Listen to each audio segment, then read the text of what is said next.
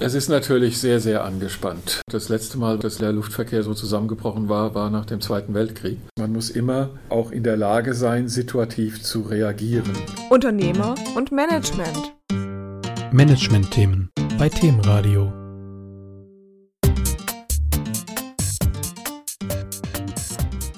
Hallo liebe Hörer, herzlich willkommen bei Themenradio. Ich bin heute am Frankfurter Flughafen und habe die Gelegenheit mit Michael Müller zu sprechen. Er ist Personalvorstand der Fraport AG und Arbeitsdirektor.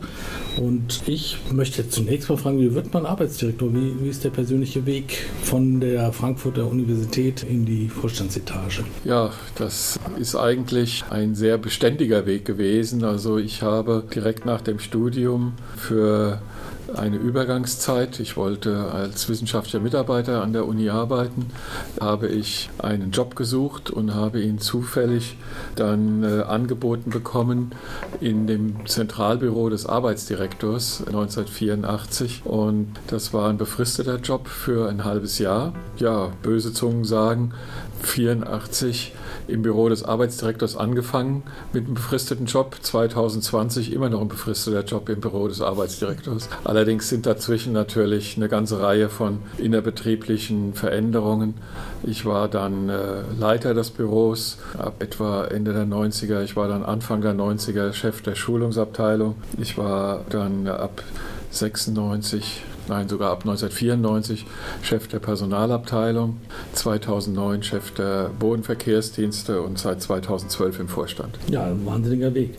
Jetzt ist die Reisebranche ja von der Corona-Pandemie hart getroffen worden und damit unmittelbar natürlich auch Fraport. Die Zeiten sind heute sicher nicht einfach. Wie ist die aktuelle Situation des Unternehmens? Es ist natürlich sehr, sehr angespannt und das ist noch eine freundliche Umschreibung. Man kann ja durchaus erkennen, dass in der gesamten Wirtschaft ein solcher Einschnitt eigentlich nichts Vergleichbares hat. Insbesondere im Luftverkehr ist es so, dass kein lebender Mensch als Erwachsener solche Einschnitte erlebt hat. Das letzte Mal, dass der Luftverkehr so zusammengebrochen war, war nach dem Zweiten Weltkrieg.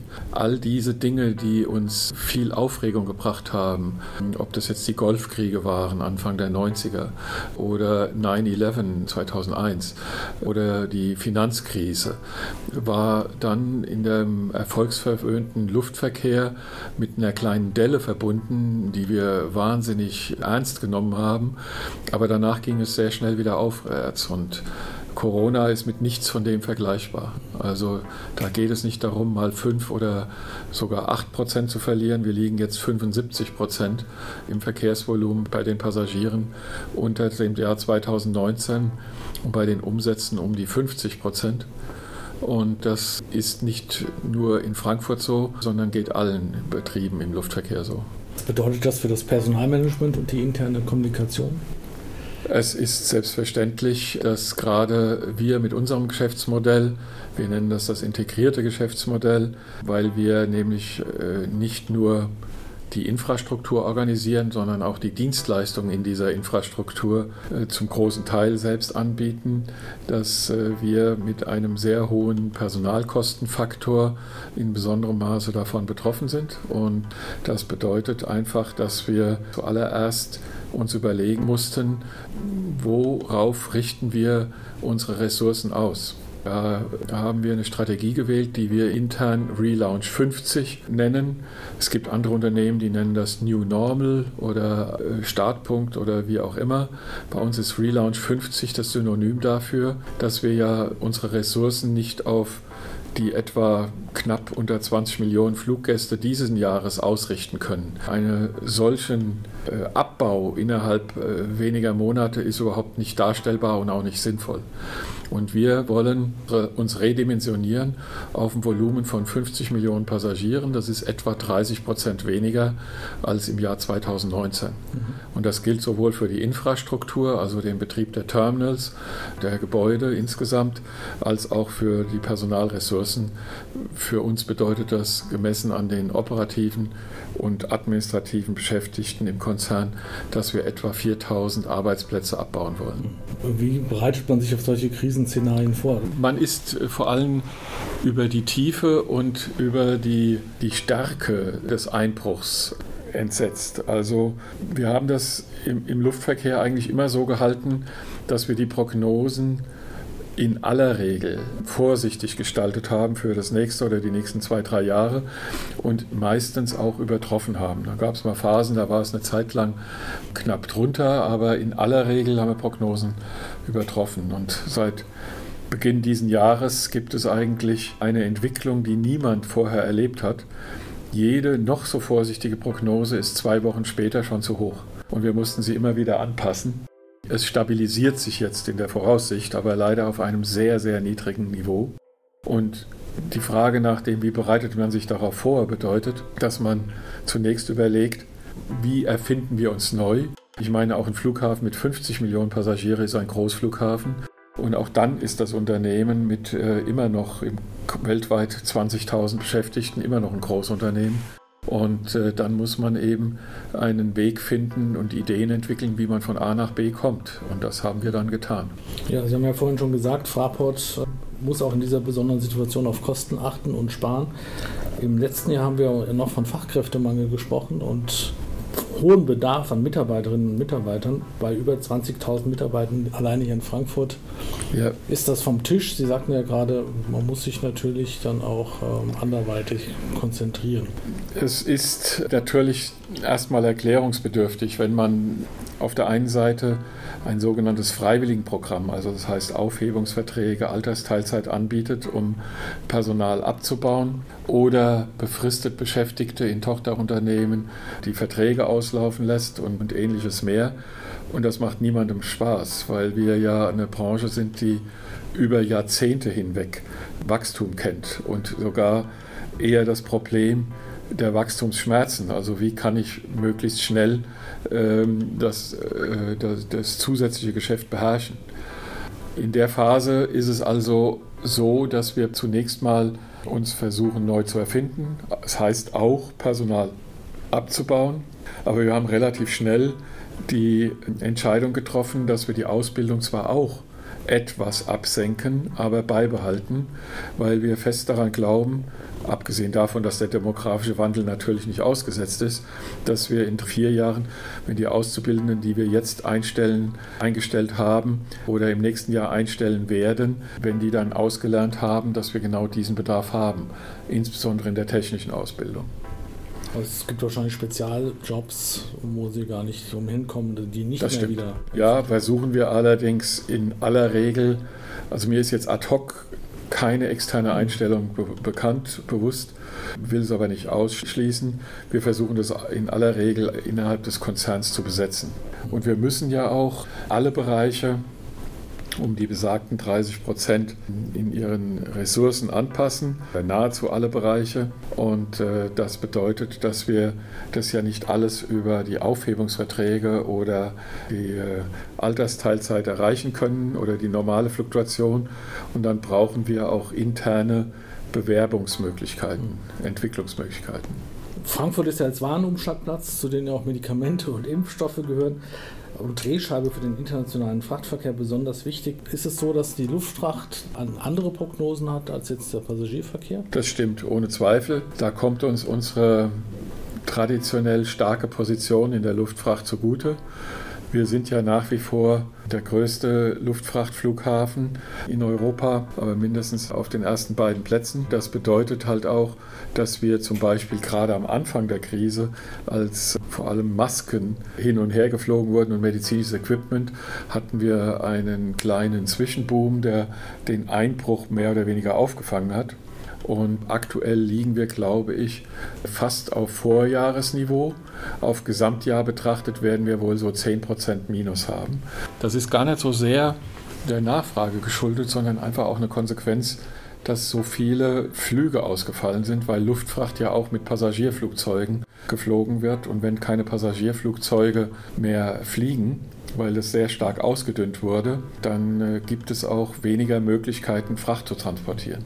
Das hat dann zum Beispiel auch dazu geführt, dass einige Airlines ihre leeren und geparkten Passagierflugzeuge genutzt haben und leichte Fracht geflogen sind. Die war dann in Kisten verpackt auf den Sitzen, was natürlich von der Bearbeitung oder von der Entladung sehr schwierig ist, aber man hat zumindest dann Luftfrachtvolumen gehabt und konnte die Flüge produktiv einsetzen. Corona wird ja wahrscheinlich einiges ändern, auch, auch in dem Verhalten der Gesellschaft. Erwarten Sie auch, dass nach der Krise sich das Reiseverhalten ändert, dass Geschäftsleute zukünftig eher einen Online-Call machen, statt nach Berlin zu fliegen beispielsweise? Und welche Konsequenzen hat das für Fraport?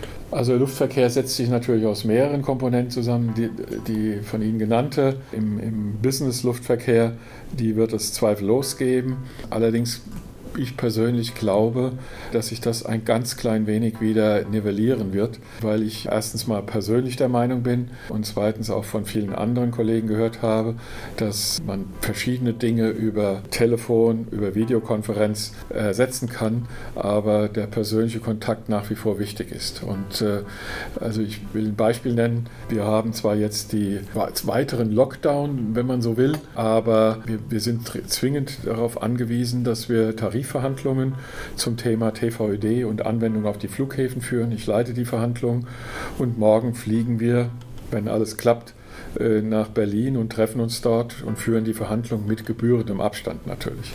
Gar nicht so einfach, ein Hotel zu finden und gar nicht so einfach, was zu essen zu finden, aber wir brauchen den direkten Austausch. Das ist nicht in einer Videokonferenz zu verhandeln. Gibt es aus Ihrer Sicht auch Dinge, die Sie persönlich und auch aus Unternehmenssicht gelernt haben, die, oder Veränderungsbedarf, den Sie in normalen Zeiten gar nicht wahrgenommen hätten? Naja, also Veränderungsbedarf gibt es natürlich immer und in allen Unternehmen. Eine solche dramatische Krise verändert natürlich die Dimension und die Intensität des Änderungsprozesses. Wir hatten sicherlich Ideen und Programme, mit denen wir Strukturen verändern wollten, schlanker werden wollten in der Administration und ähnliche Dinge mehr.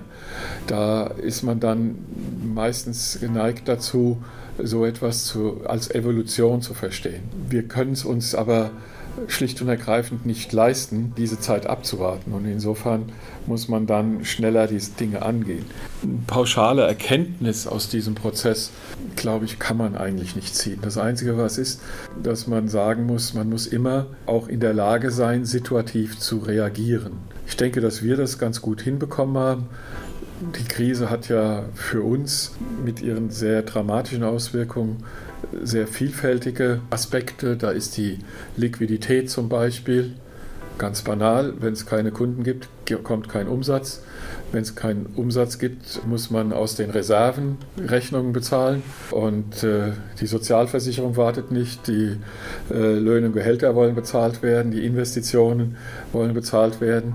Also muss man Liquidität sichern durch Kreditaufnahme. Das ganze System muss in eine neue Balance gebracht werden. Und ich glaube, dass da sehr viel äh, davon abhängt, was für ein Standing das Unternehmen hat. Wir sind äh, Gott sei Dank in der Lage, dass wir eine hohe Glaubwürdigkeit als stabiles Wirtschaftsunternehmen haben und konnten uns bisher sehr gut und auch zu Recht am Kapitalmarkt refinanzieren.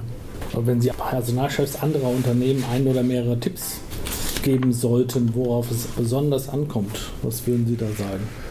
Ich weiß nicht, ob es besondere Tipps gibt. Ich glaube, dass Verhaltensweisen nicht grundsätzlich geändert werden sollten in der Krise. Man sollte sein Wertesystem beibehalten. Man muss vielleicht die Maßstäbe ein Stück weit verändern, wenn es äh, Spielraum gab, zum Beispiel in der Beschäftigung oder in der Ausbildung oder in der Weiterbildung und so weiter.